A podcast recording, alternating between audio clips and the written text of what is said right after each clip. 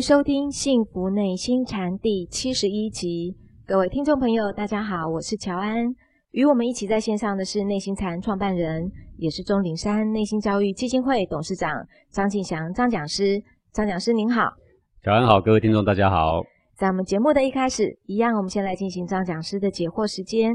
这一位朋友哦，想请教讲师，我相信他这个问题也是我们很多人的问题哦。他说，我们都希望自己的家园是和谐美好的，可是呢，看到了种种破坏家园的行为，就会觉得很无力。我不丢垃圾，但是大家都在丢；我不开车，但是空气的污染还是越来越严重啊！我不吃肉，杀戮也没有减少。我再怎么样的约束自己，减少欲望，我对这个社会又能够起到什么作用呢？讲师，呃，这个当全世界啊、哦，如果有一天呐、啊，已经变成你想要的样子啊，嗯哼，我所谓你想要的样子，就是说没有人丢垃圾。是没有人杀生，没有人制造空气污染，是全世界一片祥和啊！啊，我不知道那时候呢，人们的价值观啊是如何，会不会珍惜他得到的幸福？假设，可是那样不就是所谓的太平？对对对，应该就是你所谓的太平盛世或西方极乐世界。啊啊啊啊！是。但是如果没有这一些是非来互相相对、互相凸显的话。就像我刚刚讲的那样的太平盛世，你以及你的后代，嗯，是不是社会上的每个人真的会非常珍惜他们的安宁、他们的和平、他们的幸福？是这样吗？不知道，或者是他们根本就不知道什么是幸福？有可能。于是乎，他们想跳出幸福的框架，看看什么是不幸福，以便证明我到底幸不幸福？哦，有没有可能呢？有可能。而目前的社会现象，不就是这个可能之下的产物吗？对不对？我们跳到这边来看，就是那些喜欢丢垃圾就是说我丢垃圾看看啊，是啊，是都不骂人，挺难过的，骂骂看呐，对吧？嗯啊，你给他定一个标准工作的程序，他硬给他违反工作程序，看看会怎样啊？有没有？你有没有发现，事实上就是充满这种好奇。其实这个世界之所以有这样的是非对待，正是这个充满好奇之下的产物、嗯、啊。是那。从某一个角度看，你说这是一个好事还是坏事呢？各位，你想想看，历经战乱蹂躏的国家忽然和平之后，他们的国民是多么珍惜那一份和平，而已经几代的人都在和平的世代下，你有没有发现，那一些人特别喜欢杀戮的游戏，对不对？对。我们希望别人获益，但是你先走在正确道路上，第一个先获得好处是你自己。比如说，我们提倡怎么样饮食才会健康？我们提倡怎么样作息才会健康？你说，可是我一个人做有什么用？他们都不跟着我做。问题是你一个人做，你一个人先得好处啊，不是吗？那你先得好处，你得先证明证明你真的在这个方面得到好处，然后多少人会跟着做？那有没有一天有可能全世界跟着你做呢？我告诉你，不可能，因为你们多数人都这样做，好奇不这样做的人肯定是蛮多的。也正是因为这样的一个对待凸显之下。我们看到什么样不正确的饮食会让一个人过度的肥胖，会让一个人啊连打个喷嚏骨头都会折断啊，或者会让一个人营养失衡。那什么样的作息会让一个人神采奕奕？什么样的一个作息会让一个人昏昏欲睡？哈，是未老先衰。我们不正是社会上提供给我们很多教材，然后好像在告诉我们，我们必须有归正的必要。不是这样吗？如果没有这些人让你当镜子，你还会觉得你有归正必要吗？所以，我们应该珍惜这个社会给我们的教育，而不是看着这一些残缺的现象，整天闷闷不乐。我们应该非常感恩呢，他们给我们这份教材，但是我们也希望他们更好。我们希望呢，我们也做一份正确的示范。是我们看着很多很多的错误，所以我们不想走进去。错误的人看着我们的正确，他久了他就发现他应该要这样啊，对不对？是。你有没有发现一个现象啊、哦？这个中老年人特别喜欢谈养生。对呀、啊。这个年轻小伙子根本就不屑谈这个话题呀、啊。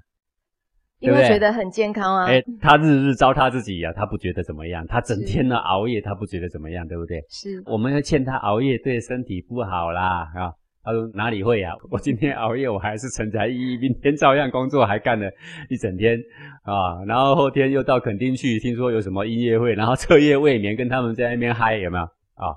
因为他们觉得他们很有活力。啊，对。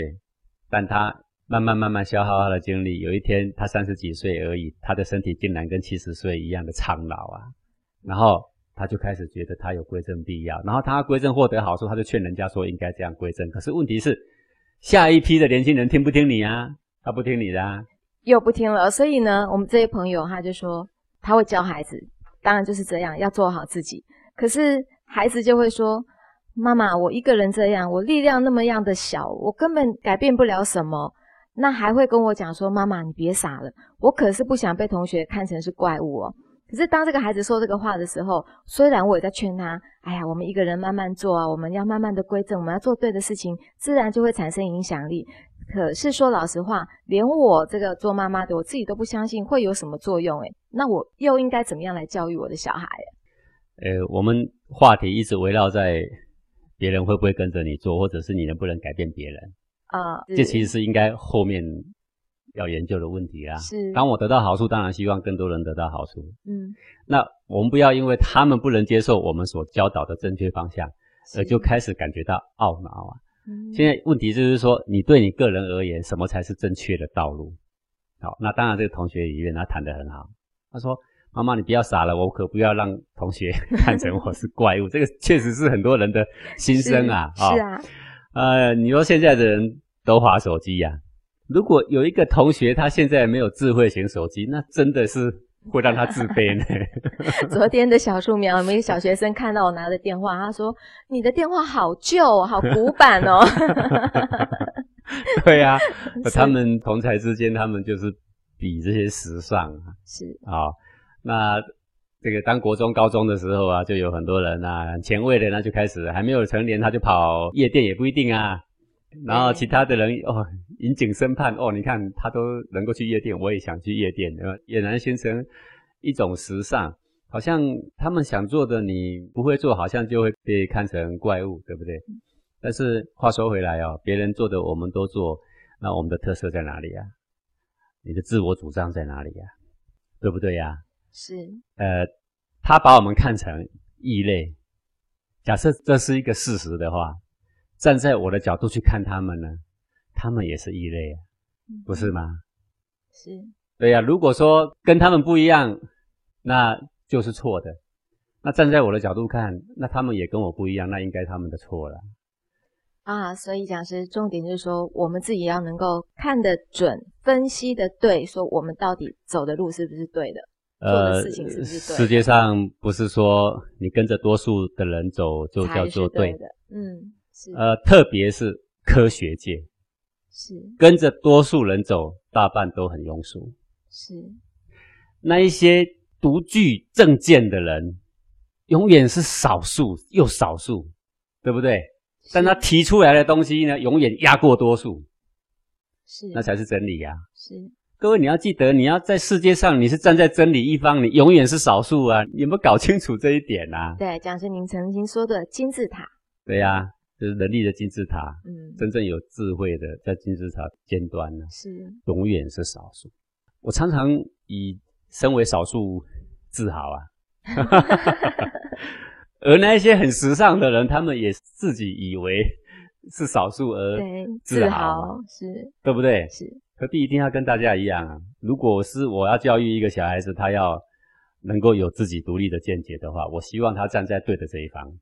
不是大多数的同学怎么样才是对的？对，嗯。刚才各位，我今天再请问你一个问题：你喜欢吃猪肉，我喜欢吃牛肉，嗯、我们两个谁对谁错？没有对错。我进餐厅，我就永远不吃猪肉，我呢执意点我的牛肉，你敢说我错吗？不会。你也不会说我错啊？你执意点的猪肉，你永远打死也不点牛肉啊？那我会说你错吗？不会，各自尊重。是是是，我就是永远不吃肉，我进去餐厅只点菜行吗？行。哪一点不行？你有你们的特立独行，我有我的特立独行，我的特立独行就长这个样。是。你呀、啊，拿出你的信心来，就不会是怪物。是。你要做一件对的事，显出自卑来，你到哪都是个怪物。都怪哦。你就把真理给贬低了。是，对不对？是是啊，个人尊重个人不同的信仰，个人尊重个人不同的饮食的习惯，不就好了吗？嗯，我觉得我这个饮食是养生的，是对得起这些动物朋友的，我为什么要觉得矮人一截呢？对不对？不过话说回来呢，呃，像我自己的小孩哈，他当然也很期盼说跟同才一样咯。嗯、然后呢，同才都喜欢去逛西门町，你能不让他去吗？要让他去，哎、最好是带他走两趟。对不对？去逛一逛，灯红酒绿，让他看一看。嗯。然后这种店是干嘛？那种店是干嘛的？然后让他走一走，他其实只是为了一个好奇感，好奇感没了就没了。那么今天如果您的小孩认为同才才是对的，然后万一走在错误的方向，对对对，那怎么办呢？对，我们也只能告诉他，像我的小孩现在很喜欢当夜猫子，很晚很晚才睡，隔天爬不起来，还要用挖的才挖得起来。啊、嗯哦，那就跟他讲啊，这个身体弄糟了，可是你自己要负责的，我们是担待不了的啊。正确的道路我已经跟你讲了，我也不想勉强你，但是人生几十年是你自己要过。我知道你身体弄差了之后，你就会回头。话我讲在前面，你好好斟酌。但是我们知道啊，他是不会听你的呀。是呀。但是他有一天精力慢慢衰败，他真的他就会想想，我爸跟我讲的是没有错的事情。但是也舍不得让他真的等到精力衰败的时候。我我不觉得这样啊。他不衰败过，不知道什么是好。哦，如果身体就这样垮了，不，行啊！垮了再来救还来得及啊，没没那么严重啊。精神差了，然后精神萎靡了，嗯啊，然后我们那时候跟他讲讲什么是正确道路，嗯，他就会想，嗯，这样讲可能是有道理啊。啊，这个东西现在的社会你也不能强压着他啦，也没办法啦。是，好，所以现在的父母啊，实在是很难为啦。但是难为呢，不要把心情弄坏了。对小孩一样要关心。对，那该讲的话我们要讲，那我们要示范出来的是什么呢？哎，开心的、坦荡的、磊落的，是对不对？走在正确的生活方式的这一端，好，我们永远往这个方向行驶，不会退却。是，谢谢讲师哦。当然，就是我们要确定自己做的是对的事情，走在对的路上，跟小孩子也是一样。但是呢，要保留一点点的弹性。谢谢讲师。这位朋友想请教讲师说，呃，讲师你也教了我们在生活上怎么样做人啊，然后也教了我们读了很多的经典。在日常生活中呢，我通常知道我应该怎么做，但是真的要做到利他的事情的时候，我心里有时候会很别扭，会有一股很沉的气息，不舒服的感觉。真的是身心不合一耶，所以他想请教讲师，这是不是因为我的心不正啊？嗯，心不正是一般的人都有的嘛，没有什么哦。讲师，你说一般人就是会有心不正，啊，心常常不正的嘛。哦，你说看人家有好表现，怎么心里有点吃味呢？这不是心不正吗？嗯、啊啊，有些是比较严重的，有些对身心伤害是没那么严重的哈。哦、不过这里谈到说，呃。做起利他的事情的时候，感觉呢气沉沉的，感觉有点别扭不自然啊。是，那不如这样子吧，你就先别想利他嘛，你就先做一点利己的事，但是不伤害人的。啊，先做利己。如果你做利己但伤害人的，这个叫做自私了嘛。嗯，对不对？是。你尽可利己啊，但是绝不伤害人。是。你先会利己，等到你做的有点心得了，把做利己的事，然后鼓励别人也一样，那就是等于利他了嘛，不是这样吗？是。啊、呃，所以。知道自己的心术哪一部分不正，是一个可喜的事情吗？一般的社会的民众，你问他你的心术哪里不正啊、哦？他揪着你的衣服，告诉我我哪里心术不正？你跟我说，不说我揍你。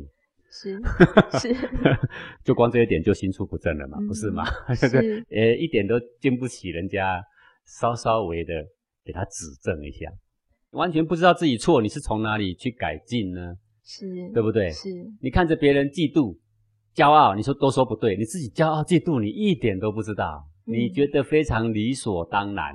我们跟着习性走就是这样，你是毫无自觉的情况，你在嫉妒，你在自私，你在骄傲，你完全都不知道。那你现在知道自己说，哎，我在利他的时候，我发现我这个心术原来是这么的狭隘，哎，这不是很好吗？然后没关系，我暂时改不过，那么。我就先做一点利己的事吧，但是不伤害人，可不可以呀？可以。对，慢慢改正啊，我们就会回到正确的道路上嘛。好，那么讲师，如果现在我知道了我那个自私，然后嫉妒，那样心术不正的心，我看到的时候，那我怎么办？那就是把黄庭禅教的东西用上来，一遍一遍的练，肯定会进步的。啊，黄庭禅教你什么呢？当内心有一点点的心术不正的气血正在蠢蠢欲动，就在你胸口方寸之地呀、啊。是。肩膀敞开，然后胸膛呢把它打开，然后只是只是把它看作毫无意义的能量，就让它在那边蠢蠢欲动吧。讲师，我们在看它是毫无意义的能量的时候，我就看着它那个不太舒服的感觉。对。然后我就说，它就是没有意义的能量。那么，当你真正把它当无意义，会产生一个效果，就是它不再代表不舒服。但是我还是觉得不太舒服，就表示它我看到的并不是。那就不是没有意义，那就是有所分别。哦、对，气血毕竟只是气血嘛。嗯。气血就跟天上的一朵云一样嘛，什么形状的云不可以呢？什么形状的云代表不太舒服呢？没有这种云嘛，云就是云的，哪一种云都是舒服的嘛。所以太虚而言，管你是很浓密的还是清清淡淡的，都一样的。讲师，你常常这样教我们，我们在练习的时候呢，有时候看对，它是一朵云，可是有时候怎么看，它就是不是那么没有意义的一朵云啊。嗯、它不是云，它是一个秤砣。秤砣是你对它的分别。嗯。对你的胸膛的大自然而言，就是一团的气嘛，不是吗？是。好，那么我们很习惯的，哪一种的气血一上来，我就会把它判读为舒服啊，还不舒服，好啊，还是不好啊，可以接受啊，不能接受啊，我要不要发飙啊？那你是一个机器人，被城市码给设定了，你根本就没有自由可言。对。当有一天这些云在你胸中飘来飘去，你把那个城市码给拿掉，那个习性给拿掉了，你就发现说，原来你可以轻轻松松，就像太虚一样，任云飘来飘去，无所谓的啦。就不会是机器人了，对，你就不被它带走，你不不会被习性的城市码给设定住。那个时候呢，黄庭禅用在你胸中，你就可以得到大自在。嗯，好，那么得到这个大自在之后，那一些心术不正的气血一上来，还是一样，就变成一朵无意义的云嘛。嗯，清清淡淡的嘛，就让它去嘛，是，所以它就不会影响你应有的行为。是。谢谢讲师哦。那么这个方法呢，还真的是希望我们的听众朋友可以来上我们的初阶，因为在我们的课程里面呢，这样的一个气血上来的时候，我们如何把它看成是没有意义的云，它是很养生的。嗯，这个是一个练习题，它不是一个理解题啊，哦，你必须要一遍一遍的不断的练习，它才会有所成长。对，呃，不是我告诉你说你要练习才会成长，说哦，我知道了，哦，这样就会成长。那问题是你不去练习没有用。所以，当你一遍一遍练习过程，你会一遍一遍的被击倒。正是因为有这个对比，是你会对比哦，这样子叫做很难过哦，这样子叫做 心里很挂碍，是哦，这样叫做很轻松。它有一个对比之后，你才知道说哦，我应该往哪一个方向去前进。这个就是我们虽然修行讲说无是无非无善无恶，说无对待啊哈。但是在这个整个进步的过程呢，偏偏就是要靠对待啊，才有办法啦，带领你走向正确的道路。哦，所以讲师，我们在课程中，你才会跟我们用这种有对待的比对方式来做练习。呃，对待呢是引领你进入，没有对待，因为没有对待来跟无对待比的话，嗯、那什么是无对待？那也是空口说白话。啊、是、哦。所以这个世界上呢，有很多善恶，对我们来讲是我们的资粮。呃，我们应该要。怀着感恩的心呐、啊，是啊，然后呢，正是这个不正确，让我们更想走上正确的道路。是，谢谢讲师。呃，也欢迎各位听众朋友，对我们黄庭禅课程有兴趣的呢，也可以上网就搜寻“黄庭禅”三个字，就可以看到我们的课程简介。那么这一位朋友哦，他想要请教讲师，就说，其实我们在最近呢，都会在电视上看着国际新闻的报道，那看到这个中东的战乱哦。呃，有什么所谓的 ISIS 伊斯兰国这个恐怖的屠杀着这个手无寸铁的老弱妇孺啦？虽然这个国度呢距离我们比较遥远，但是每次看到画面里面这个小孩啊、妇女，每个人这个惊恐的眼神哦，还真的让我感觉到我们还有时间在这里想着自己多烦恼，还真的是一件很幸福的事情。那么讲师您在前几集也在空中教了我们了，在这个面对亲人骤逝的伤悲的时候。应该如何来关照这个心都碎了的痛？可是除了要面对这样一波一波如海浪般的心痛，时时打上一个心痛的浪，我就时时去关一个这个浪之外呢？讲师您能不能再教教我们，还可以做一些什么事情，才可以让这个心痛的浪来的少一些呢？呃，这个心痛是人的本性啊，本性没有心痛哪来的慈悲呀？是，不是吗？是，慈悲都是因为感受到。别人的痛，才涌现的，不是吗？是啊，所以要很庆幸说我们呐、啊、还有这么样的灵敏的心灵啊，嗯、能够去感觉到别人的喜怒哀乐。是。那现在重点就是。人世间，我们刚刚已经解释过了，为什么人世间不能够永远的太平啊？人世间的很多苦难其实是有莫大的意义，对不对？是。呃，会让我们更珍惜现在所有的，更想往正确的道路啊去前进呢、啊。呃，除了这个之外，你更应该学习的就是怎么样不让自己的喜怒哀乐成为你的累赘，是，而是在喜怒哀乐去感觉别人的这个心痛，去发你的慈悲之外啊。然后你在这个情绪的当下呢，也还有自在解脱的能力啊，这个才是呃你的一生最安稳的避风港。嗯哼，因为人世间难免这个悲欢离合嘛，对不对？是，呃、对。但是讲师，你知道那个亲人的突然不见，呃，真的是很痛哦。这个我想是每个人都可以。体会的嘛，是你最爱的人、最爱的东西离开，都会让你好慌张一阵子嘛，对不对？是。呃，这个痛呢，更让我们知道珍惜我们的生命，珍惜我们的亲人。那这个痛呢，也更吸引着好多好多的人往这个觉悟的道路上啊去探索，是去前进。嗯，当一个人都不知道心痛的时候，我不知道他想开悟什么。嗯哼，呃，或者是还有什么是更正确的道路？是，对不对？是。那世界上也有这样的人，他自己不知道痛。嗯。结果那个不知道痛的人就在美国，他拿着枪对着他的同学跟老师扫射，他还面带笑容。因为他不知道痛。因为他不知道痛。所以各位你要知道说，我们知道痛，那是一个上帝给我们多么好的一个礼物，那是一个我们将要发慈悲心的一个保证。是。呃，我不觉得说怎么样让你的心痛少一些，因为人生不是。一辈子都没有心痛的事，嗯哼，对，都会碰到。难道心痛的事都留给别人，然后都不要留给你吗？嗯，那不可能的。你至亲总有离去的时候，你哪里有可能不心痛的时刻？是。是。那这是老天爷的意思啊！老天爷创造我们这个这么精密完美的人的时候，让我们能够感觉这个心痛，这是好事。好事。对，但是在心痛的时候，你应该往觉悟的方向前进。这个痛原来是这么痛楚，原来众生有这个心痛，原来受捆绑是如此的严重。嗯哼，我们怎么自己在这个心痛的当下，能够有一个自在开悟的解脱？然后我们呢，也去宣扬那样的学问，让人也可以自在开悟解脱。啊、嗯，我想这个就是我们比较积极方面可以做的事。是。那你说想要做一些什么，让你的心痛减少？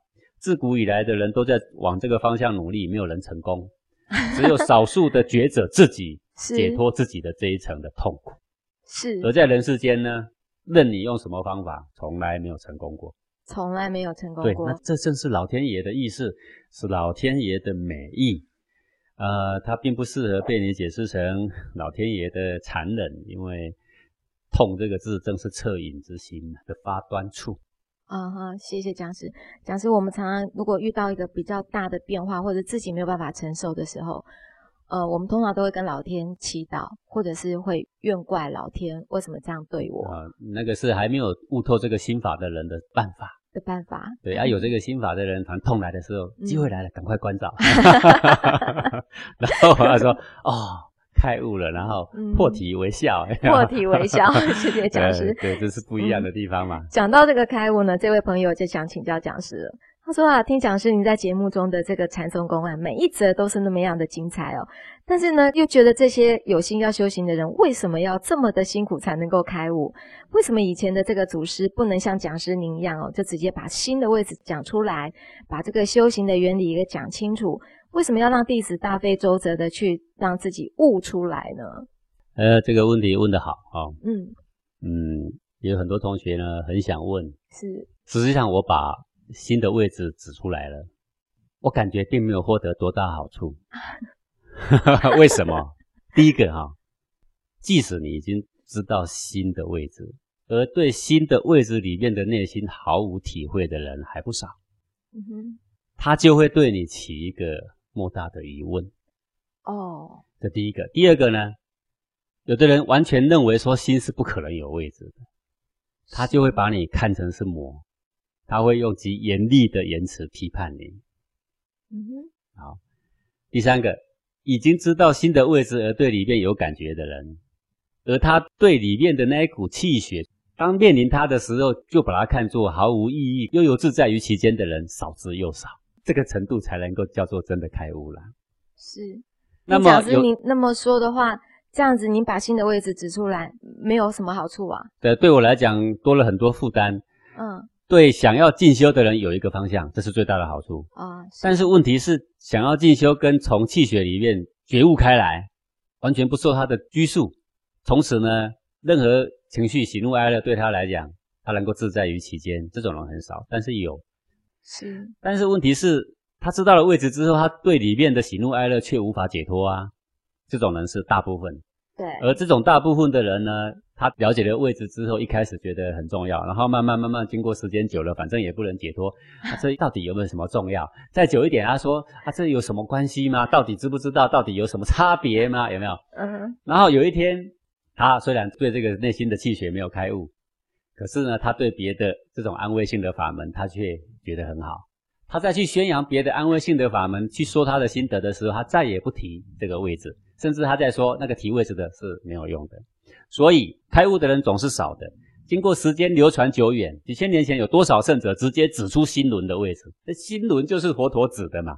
是，老子也指出来了，甚至佛家公案里面还说，从胸中流出才是正见啊！哈，都指出来了，全部指出来了嘛。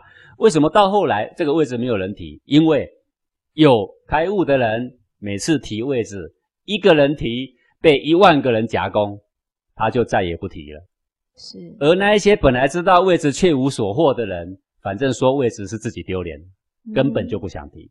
是，所以纵然我今天提出来了，各位想想看，再过一百年、两百年、三百年，是越多人提还是越少人提？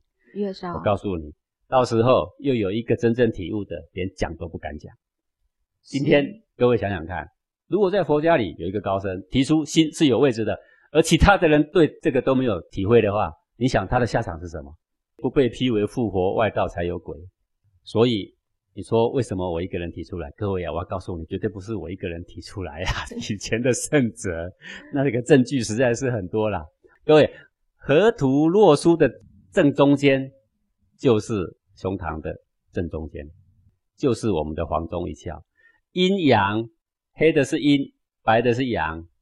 所说的阴阳，正是我们身中的这一股气。那是几千年前，几千年前早就已经把这个中黄一点也给点出来，那就是心啊的所在位置啊。好，佛陀不也说心轮吗？是。儒家不也说胸怀磊落吗？对啊，哪里有没有说呢？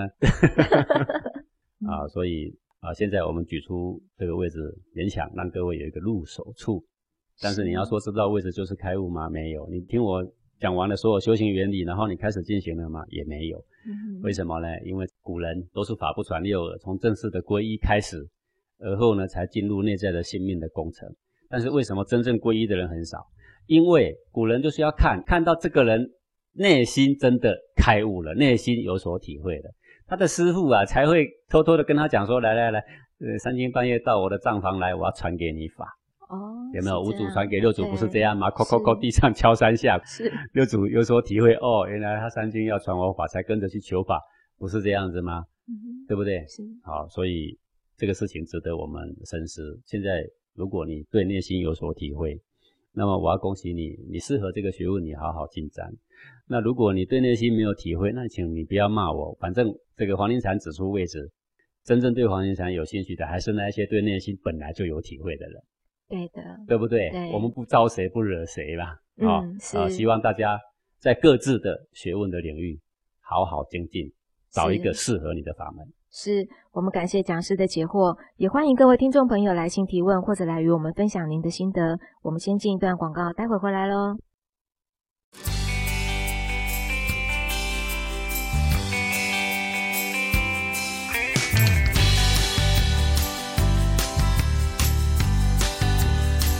真是造化弄人呀！造化弄人哦！什么造化弄人啊？你在发什么牢骚？我这一辈子啊，在公司里面做牛做马，日夜加班的付出啊，没想到竟然落得这样的下场。是怎样？出了什么大事啊？就昨天啊，公司公布了升迁的名单，我底下那个年轻人竟然爬到我的头上去了，真是造化弄人哦！你好像很不满哦。没有没有啊，我很祝福他哎，我还替他感到开心哎。你没有，你说谎，我觉得你很不爽哦。我有告诉自己是君子要有君子风范，我还当面去恭喜他呢。我只是觉得，哎呀，造化弄人哦。那你笑给给我看。我现在笑不出来啊，我有祝福他，我只是现在笑不出来，因为你的内心啊，不听脑袋的指挥啊。哎呀，人生嘛，就是有起有落啊，看开了就好了。你看开了，那你笑给给我看。我现在笑不出来，你是来乱的呀？你一下说有祝福人家，一下说看开了，但你还是笑不出来呀？对啊，我也是觉得有点奇怪。就因为你的内心不听脑袋的指挥呀。什么内心啊？什么脑袋啊？嗯，那你感觉一下是哪里笑不出来？啊就嘴巴笑不出来嘛。不是啦，是你哪里不舒服，哪里紧紧闷闷的。哦，这还用问？这胸膛从昨天紧到现在超闷的哎。嗯，对，这才是你内心，内心没有开，怎样都看不开的。嗯，诶，有感觉呢，有变化哦，在胸口。那真的太好了。找到根源就好了，因为弄人的不是造化，是你的内心啊。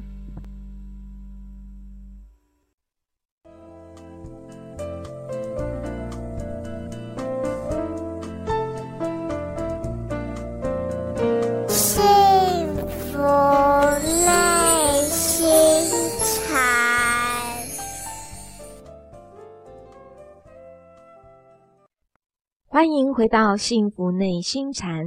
在这一节的节目一开始呢，就要进行我们的公案哦，所以邀请讲师来帮我们讲故事了。呃，今天我们来讲这个泉州啊，有一个叫瓦官和尚啊，是。那么他是这个德山禅师的这个传人呐、啊，然后他的弟子，他的学生呐、啊，哎，那他们两个之间在一起呢，有这么一段有趣的故事啊。有一天呢，这个瓦官和尚跟随德山禅师啊啊两个人在山上去砍木头啊，好、哦，那么砍砍砍会渴啊，中间休息的时候啊，这个德山禅师啊就把一碗的水呀、啊、递给瓦官禅师，啊，那瓦官禅师呢接过来呢就喝了，啊，嗯，然后德山禅师这个时候呢就问他说：“体会到了吗？” 喝个水，体会到了吗？喝个水这么平常的事是什么嘛？什么嘛？啊、我刚才是愣一下啊，什么什么？会体会什么啊？啊、这样。然后这个时候呢，德山禅师呢不急不徐又倒了一碗水，然后再一次递给我观禅师啊。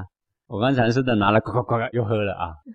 德山禅师又问他说：“体会到了吗？”我观禅师说：“啊，什么啊？体会什么啊？”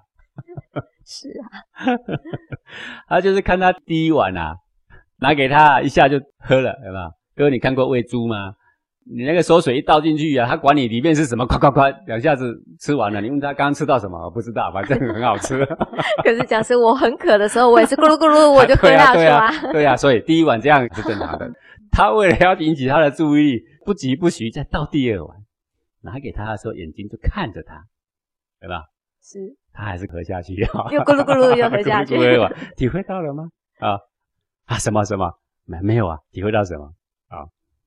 那这个德山禅师呢，看他一脸疑惑嘛，对不对？是啊，他就问他说：“那你何不直接体会那个疑惑呢？你何不直接体会那个没有体会呢？”哎，各位啊，这什么意思啊？什么意思啊，讲师？各位，就像我常常在禅修班在问一个人说：“你现在有什么心情吗？”哦，我来放了一首音乐，大家听听听听。这首音乐也许是很畅销的音乐。各位，音乐为什么畅销？就是因为听了会有心情。是，就这么简单呐、啊。音乐如果听了毫无心情，你会买吗？你不会买。好，那我们就选那个最畅销的，或者是最令人怀念的老歌啊，我们放一下，然后听完了问他说：“什么心情啊？”诶像不像这个喝了一碗水？像，你体会到了吗？有没有？他说哈哈什么什么？那个学生常常说啊，什么心情？没有啊，什么心情？没有啊，我们都没有心情啊，有没有？各位像不像那个猪在吃馊水啊？囫囵吞枣，一下子吞进去啊，都不知道是什么。是啊、哦，这个我们以前住在乡下哦，你知道有一种杀猪的办法哦，是怎么杀的呢？趁他在吃东西的时候吗？哎，他用那个地瓜把它煮得很熟，又很烫，是，一下把它丢到收水槽啊，丢下去的时候，你知道那一只猪会怎样吗？它一口连着别的收水，一口含，呱一下就进去了，它根本不知道那里有一颗地瓜。嗯哼，就吃进去了。吃进去之后，不到半分钟，它马上在地上打滚啊，然后就死掉了。为什么？它是烫死。烫死。因为那个地瓜沾了一点冷水，马上丢给他，他一接到之后，咵一下就吞进去。表面是有点冷啊，里面是很热。他根本还不知道那个是什么食物，他已经被烫死了。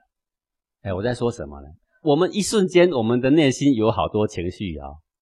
已经来来去去不知道几回了、哦，是我们人竟然浑然无知诶，这种人多不多？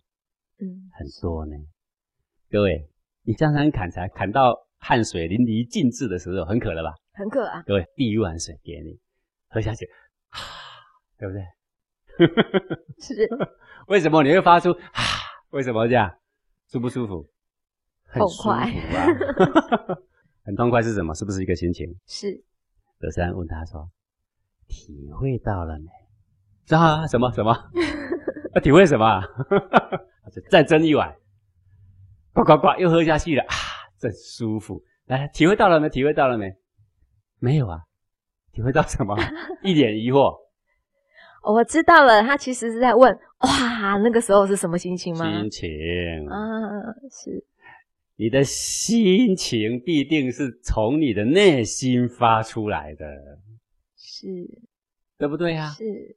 我们不要说喝水啦，各位，可口可乐为什么卖？喝可乐。我们说德山第一个可乐给瓦官，冰的可乐。各位，你喝过冰可乐吗？有。一喝下去啊，太舒服了。各位哪里舒服？摸摸看，你就会摸到。是。在哪里？就在胸口，舒不舒服都在胸口啦。听个歌听得很感动，在哪里？胸口，在胸口。好，然后这个时候瓦官很疑问啊，那德山没有再继续倒水给他啦，因为很舒服，你都没办法体会了，那不能开悟，疑惑是不是也是一个心情？是是啊，那你何不直接体会你的怀疑，对不对？然后这个瓦官又反问德山说。那个怀疑又是什么啊、哦？德山怎么回答呢？你呀、啊，真是像个铁桶啊！哦真的，这句话骂的真是太好了。世上还有另外一句话说：“你真是像个木头人。”是，就是没有感觉，是不是像个铁桶？像啊，真是像个铁桶，反正装热的、装冷的，反正他都没感觉。嗯，从第一个茶水给你。也喝了两次了啊，都啊了两声了，你毫无感觉，然后叫你说好吧，那你很纳闷，那你何不直接体会那个纳闷呢？现在纳闷还在呀、啊，那那又是什么嘞？还是没感觉，真是个铁桶啊你呀、啊，教到什么时候才教会啊？对不对？好，然后这个公案就到这里了嘛，哈，是，然后呢，有一天瓦官禅师啊，他回到泉州了。然后呢，碰到他的师兄啊，叫做雪峰禅师，谈谈谈谈话间呢，雪峰禅师就问到说，当时在德山那一边呢，啊，因为没有开悟嘛，讲来大家听啊，你们看起来有什么因缘嘛？啊，瓦官禅师就说，啊，当时师傅呢，可能是教的我太早啊，没有那个根器呀、啊。雪峰禅师就说，可能是你离开你的师傅太早了。嗯，是，他教你可能不是太早了，因为。根性钝一点没关系，但是总是慢慢体会嘛，是不是能离开太早了？然后谈话谈谈谈，谈谈谈，刚好前面呢又有一碗水啦。九峰禅师呢就指着那一碗水就：“说你把水拿给我来啊。”然后瓦官禅师呢就把那个水呢递给了这个他的师兄雪峰禅师。雪峰禅师一拿到那一刹那，啪一下就把它倒在地上。那一刹那呢，瓦官禅师开悟了。这个时候开悟了，又开悟了，是，各位越听越不服气啊！有的人被打一巴掌开悟，有的人被当胸踹一脚也开悟了，有的人被削去一根指头也开悟了，哈，对不对？他呢喝水没开悟，他叫他体会他的怀疑没开悟，他在他的师兄把水啪一下泼在地上的时候呢，那一刹那呢，他体会到了，体会到什么呢？讲师？因为你递给人家一碗水嘛，可能他要拿来洗呢，嗯、还是他要拿来喝呢，还是要擦擦脸呐，总有个作用嘛。是。你叫我递给你嘛，你啪一下给我吓一跳吗？呃，吓一跳，或者是一种意外。意外。或者一被盗走的那一刹那有点不舒服。嗯哼。有没有可能？有可能。有可能啊，各位，如果我递个东西给你，然后你忽然给我弃之如敝屣一样丢掉，我也会觉得哎，怪怪的。是。而那一刹那，他的胸头一震，哎，他忽然感觉到，哎，就这个东西困住我，不是吗？是。原来我的七情六欲，原来我的习性是从这里翻涌起来的啊！原来是他，我只要对他好好努力，好好认识，不就得了吗？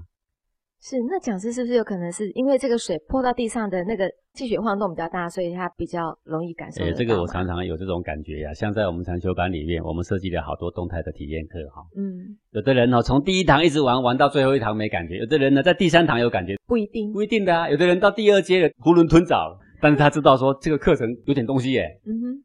说不定上到了二阶哪一个课程啊？没错，果然内心是在这个地方。是。好，从你确定的内心这条道路。才有办法走第一步，是，而不是告诉你内心体会到内心，你就说你开悟了。没有，什么叫开悟？内心的任何气血对你完全不构成伤害，完全没有任何捆绑，完全可以悠游自在，是叫做开悟。这时候才叫开悟。对，开悟了才有办法立命。修行原理我写了一大本，对不对？嗯。你看完了，你以为开始立命了没有？没有。等你开悟了，开始立命。是是这样来的啊，所以这个呢，就是那个啊，瓦官禅师他的悟道的这个历程。反正悟道，各位把握一个原则：禅宗公案不论怎么看，他所谓开悟那一刹那，必定是掌握到内心原来是这么一回事，是就会说开悟了。但是开悟他就是佛了吗？还没啦，还没啦。对，他还要在开悟之后修持好久好久好久，就是一直去掉内心的习气，一直确定。各种习气来，有时候可以，有时候被打倒啊，嗯、一直练练到最后呢，任何习气毛病、喜怒哀乐来袭，都可以一笑置之，毫无影响。对，那个人呢，才是进入不退转的境界啊。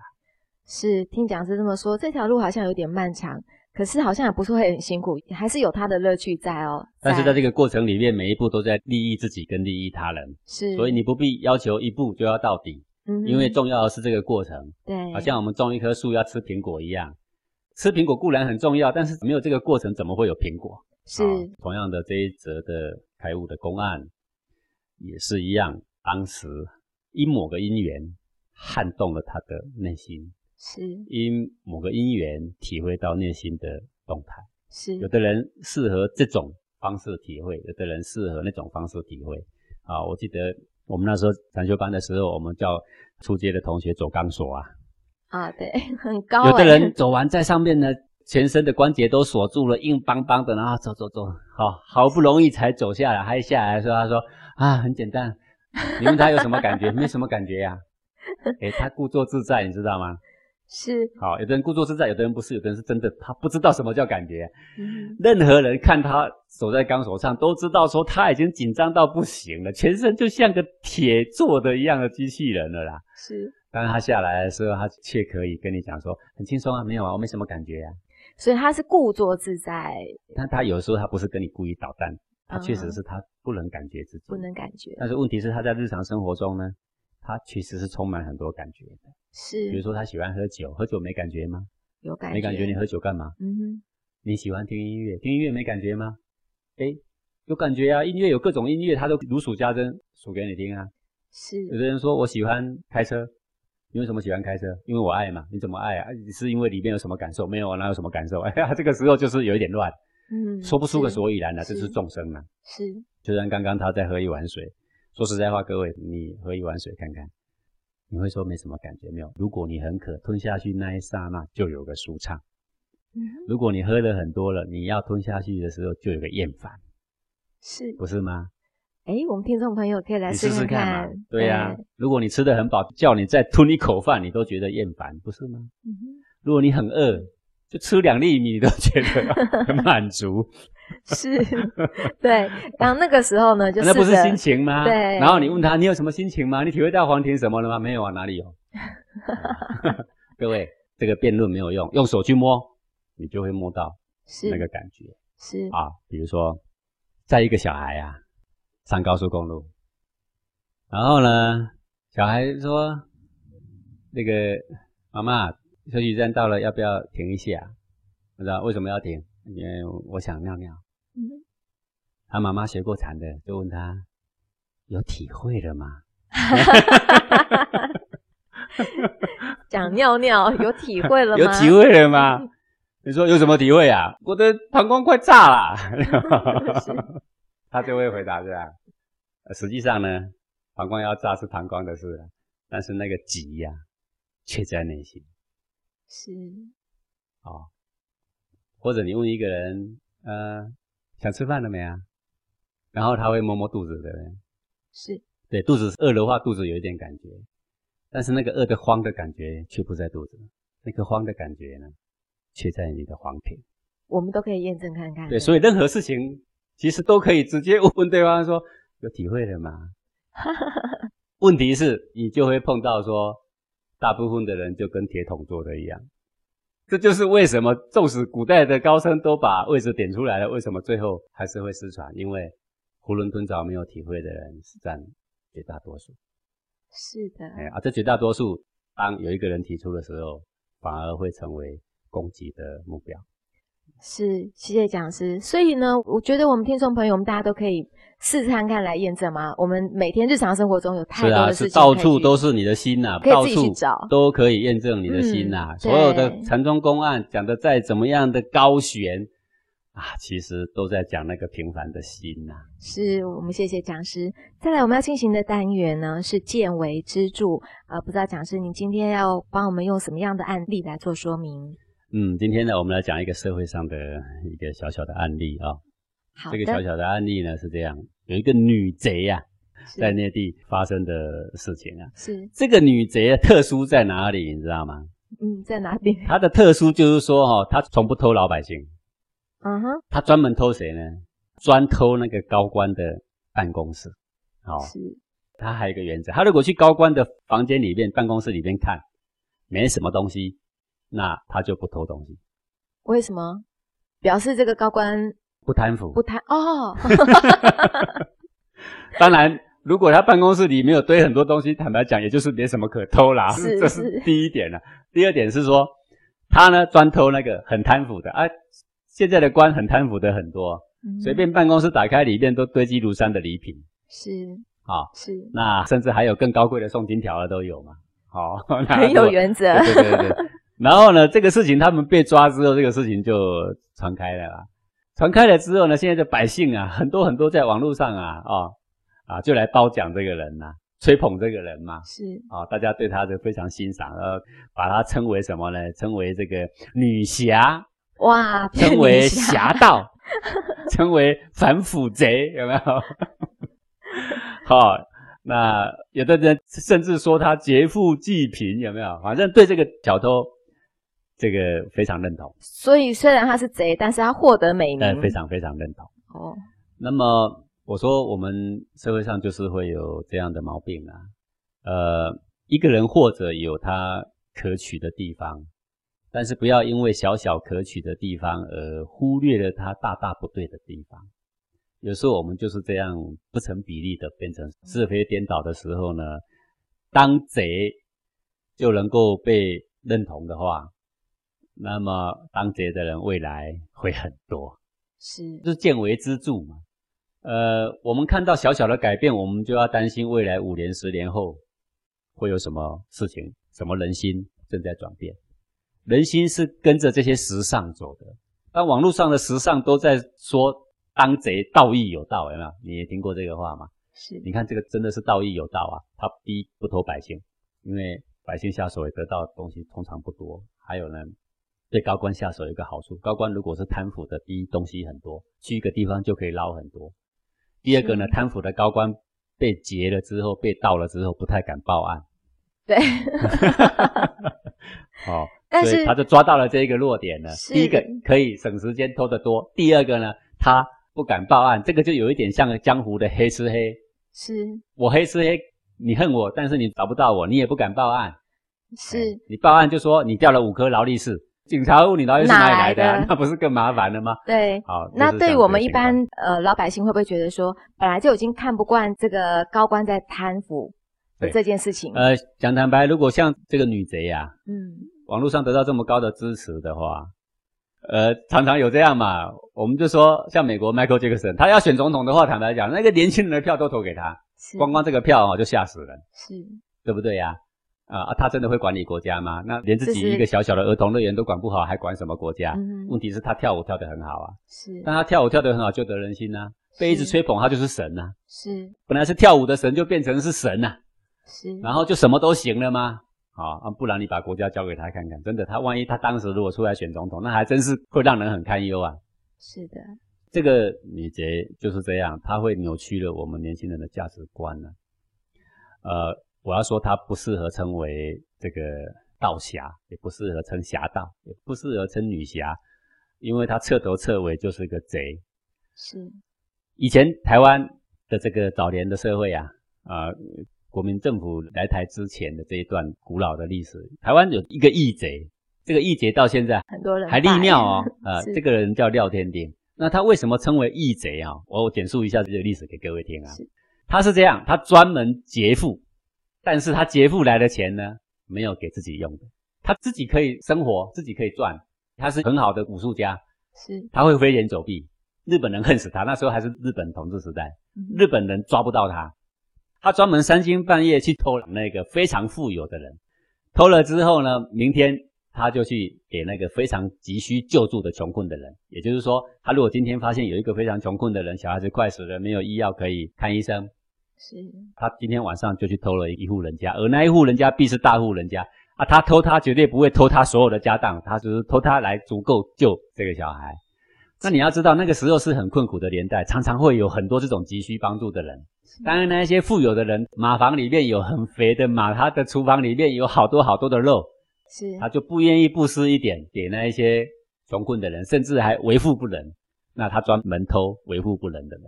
劫富济贫、啊，对，然后他富有的，他真正有德性，他也不偷的，所以这个人纯粹他做的事情是义气的事。讲师，可是他还是偷、啊，还是偷，不得已的偷。是。好，为什么廖天丁会变成义贼，然后现在变成义神呢？对，第一，他偷的是富人，他们绝对生活没有问题；第二，他偷人绝对不杀人；第二，他偷来的钱没有一毛钱自己花，全部是记住非常急需要用钱的人。嗯，所以为什么我们会不忍说他是贼，是对不对？说他是贼，还说个义贼。好，那我们再回过来，这个女贼为什么我说她不适合称义贼？第一个，她偷来的呢是自己用，对，自己用。好，不是劫富济贫嘛？没有，纯粹是满足自己嘛。是。那她之所以偷高官，原因是因为第一个收入多，第二个呢黑吃黑的心态。因为高官也不敢报警。不是为了反腐，所以我去偷他，所以我们不能够说，因为现在找不到英雄，我们就把他给美化，也不可以因为说我们现在仇视那一些贪官污吏，所以呢，只要能够谁能够对贪官污吏不好，反正他都是好人。嗯，啊，这个是不适合这样子来相提并论的，因为这样相提并论对以后社会的教育啊是有危险性的。我们应该说，这个贼比其他的贼呢，脑筋稍微好一点。这个贼呢，会动到高官的身上呢，做得少而收获多，对不对？是啊，然后呢，他还会借反腐之名呢，就是欺骗自己，让自己稍微安心一点。但是他欺骗不了我们。嗯哼。好，所以各位，孔子为什么做春秋？孔子做春秋就是把似是而非的事情拿出来评论一番，他会告诉你说，君子是怎么看待这个事情。对，我们现在的社会，实际上是非常非常需要。一个明辨大是大非的概念，急需要有这样的人呢、啊、来做这样的事。很可惜的是，现在你只要成功了啊，什么叫成功？你只要登到高的位置，你只要开了好大家的公司，人家就会说你成功。对。啊，我们会说奥巴马小时候还不是吸毒，你看现在当总统，当总统了，所以我们不能轻视那个小时候吸毒的。诶，我们竟然会这样挂钩。各位，当总统叫做成功吗？开大的企业叫做成功吗？各位，你对成功的定义是什么？讲师，我们都定义错了。帮助人走向正路越多，叫做越成功；不是爬的位置越高，叫做越成功；不是赚越多钱，叫做越成功。我们什么时候把这么狭迫、这么自私的方式来定义成功，以至于变成现在吸毒的小孩也能够当总统？我们当然可以说，吸毒如果悔改是很好，但是我们要说吸毒压根儿就是错的。你知道多少小孩吸毒最后没有回头吗？很多。对不对？嗯，你知道当总统的也多少犯罪的吗？对不对？给奥巴马很成功吗？我告诉你，一年奥巴马下令直接用无人飞机的飞弹摧毁的人高达三千多人。各位，一年有几天？三百六十五天，一天将近要杀十个人，不必任何法律的约束，不必通过联合国，他自己就可以下决定。你们所谓的成功？也许等历史来评判，并不是这么一回事情。好，所以这是一个大是大非的问题。我们应该教小孩明辨是非。若是是非不能明辨，整个小孩的思想开始会对这个社会呢，会造成非常非常大的一个危害。啊，整个世界未来能不能和平，就跟大是大非呢，能不能建立。啊，若大是大非不能建立的时候，呃，我们说台湾的社会来说了。尊敬你的国家好像是可耻的事，尊敬你的领袖好像也是可耻的事。能够骂领袖的，不管你骂什么，对也好，错也好，能够骂哈，反正哈就是很爽，很时尚。好，我们等着看下一个上来，他可以得到好的待遇吗？没有，因为这个是非呢，已经有一点错乱。是的。好，所以我不希望说一个人当了贼，虽然这个贼呀、啊、是比其他的贼呀、啊、聪明一点。嗯，还有其他的贼，连很穷的人他都偷，那这个贼没有错，比那个人还好一点。但是贼就是贼，贼就是贼。我们谢谢讲师哦，那么语重心长的来告诉我们这个见微知著，我们也要常常扪心自问一下：我们分辨得清楚大是大非吗？好像并没有。我们感谢讲师今天的空中讲授，也感谢各位听众朋友的收听。我们下星期同一时间空中见喽，拜拜。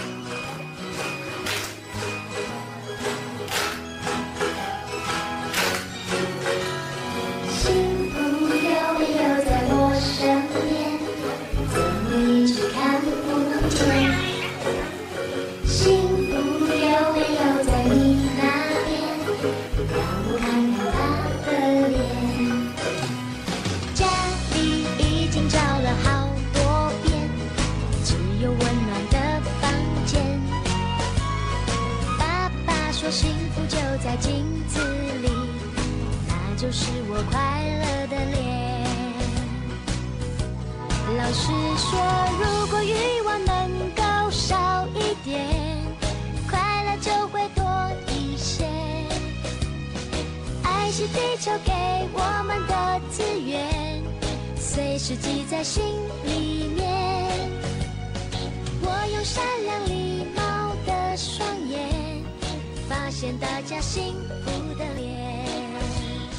如果欲望能够少一点，快乐就会多一些。